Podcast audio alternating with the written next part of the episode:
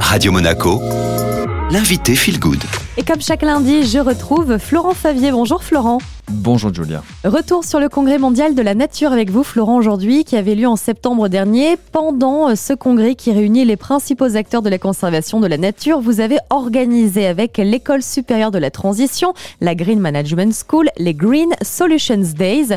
Vous avez identifié, sélectionné des projets qui permettent de diminuer notre impact sur l'environnement. Il y a quand même eu euh, plus de 70 projets inscrits. Est-ce qu'il y en a certains qui ont euh, retenu votre attention?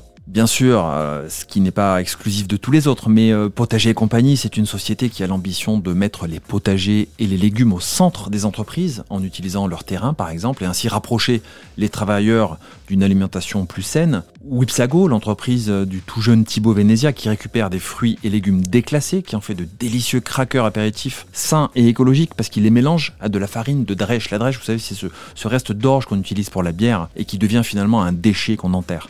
Ou encore Zeil, une start-up marseillaise qui explose, dont la plateforme aide les entreprises à améliorer leur empreinte environnementale.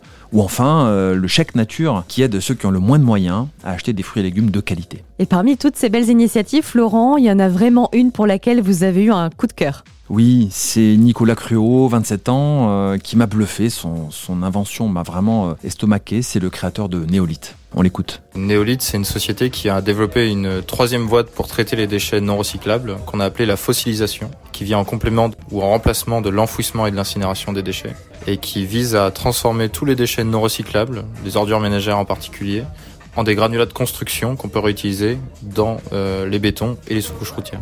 Le déchet, on s'en rend pas bien compte, mais c'est un des postes principaux des émissions CO2 dans le monde. Ça représente à peu près 6% de l'impact carbone français. C'est deux fois plus que le transport aérien.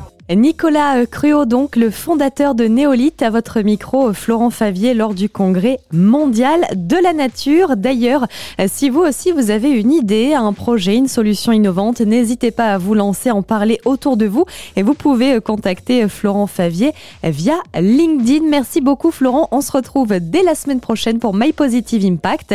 Et puis bien sûr, le podcast est disponible hein, si vous en avez besoin sur Spotify, Deezer ou encore Apple Podcast en tapant tout simplement Radio Monaco Feel Good. C'est le retour maintenant de la musique.